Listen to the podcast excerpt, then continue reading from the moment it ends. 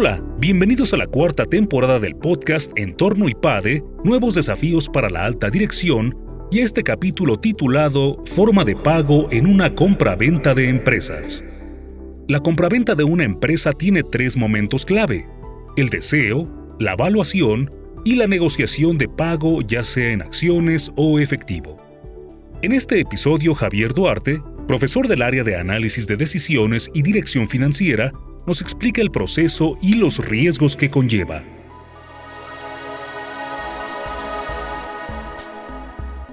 Esta nota técnica surgió en la época de pandemia, logramos juntar remotamente para poder escribirla. La verdad voy a darte una visión panorámica de la nota, es una nota muy técnica, literalmente, que cuantificando ejemplos, tomando un ejemplo único, va cuantificando con relación a cómo se mueven los flujos, la creación de valor, las sinergias en una compra-venta de empresas. Hay un concepto que tenemos, que explicamos en el aula, es que en un proceso de compra-venta de una empresa hay tres momentos. Un momento de deseo, de comprar, deseo de vender la empresa, hay acercamientos, hay pláticas con las juntas directivas, quizás los accionistas, y bueno, pues eso termina en una especie de propuesta que puede terminar siendo una propuesta no vinculante de la compra con un precio determinado.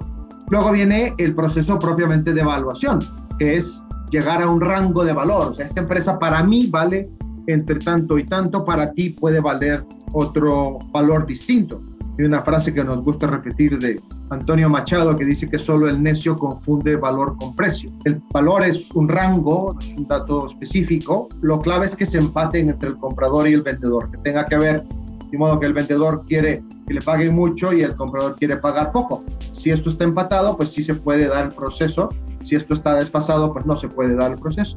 Esa evaluación pues nos da un rango y pues también entra en el tercer momento que es el de la negociación. Y en la negociación está quizás dos cosas. Una es el precio que se va a pagar por la empresa y luego la forma de pago, cómo se le va a pagar a los accionistas, a quienes se les está comprando a la empresa. Estos tres momentos, deseo, evaluación y negociación, son tres grandes momentos que incluyen muchas cosas, ¿verdad? El famoso due diligence o debida diligencia, como le llaman en español, es un proceso largo de revisión de la empresa, como a veces se dice en el lenguaje, pues yo no sé si decir financiero, pero decir, hay que encontrar los cadáveres que hay en la empresa, ¿no? Los problemas, los hoyos, los huecos que se encuentran financieros, malos clientes, inventarios vencidos, lo que sea. Pero bueno, al fin de cuentas se llega a la negociación, que es lo que nos interesa.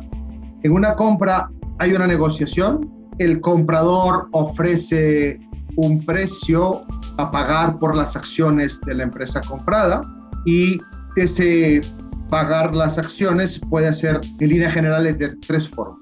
O te pago en efectivo, te pago peso sobre peso las acciones, o bien te pago las acciones tuyas con acciones de mi empresa y así tú eres accionista de mi empresa sería la segunda posibilidad. Y la tercera posibilidad es una mezcla entre los dos procesos, o sea, te pago una parte en efectivo y otra parte en acción.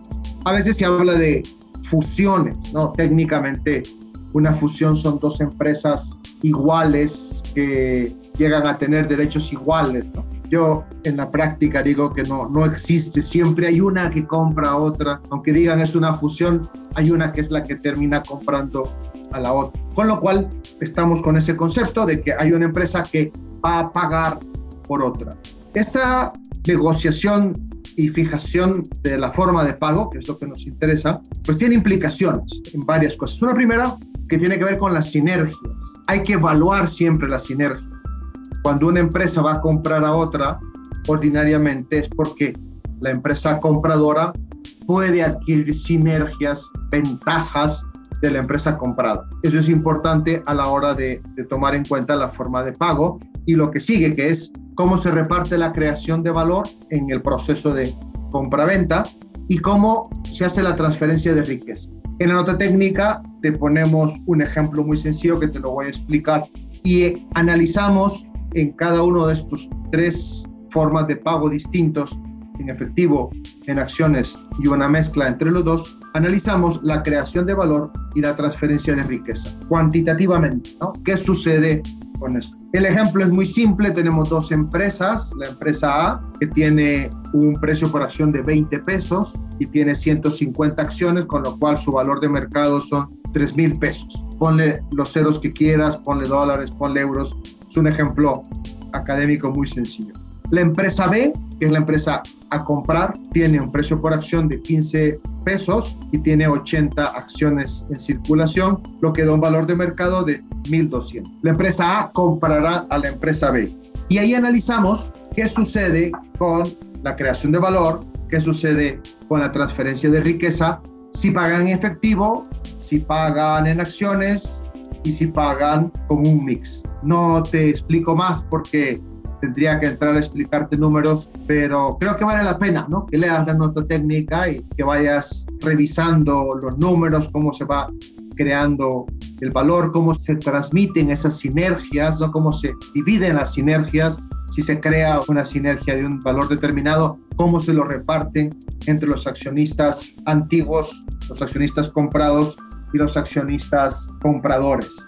Ordinariamente, las conclusiones que sacamos de esta nota técnica es que desde el punto de vista del vendedor, mientras la proporción de pago en efectivo sea mayor, tendrá menos riesgo, pero menor potencial de ganancias si todo sale bien. Y desde el punto de vista del comprador, mientras la proporción de pago en efectivo sea mayor, tendrá más riesgo, pero el potencial de ganancias será mayor si todo sale bien. Y aquí, con esto termino, introdujimos el concepto de riesgo, que está mezclado dentro de todo este proceso de creación de valor, transmisión del efectivo, pues está el riesgo, ¿no? El riesgo de la fusión, el riesgo de la adquisición. Muchísimas gracias.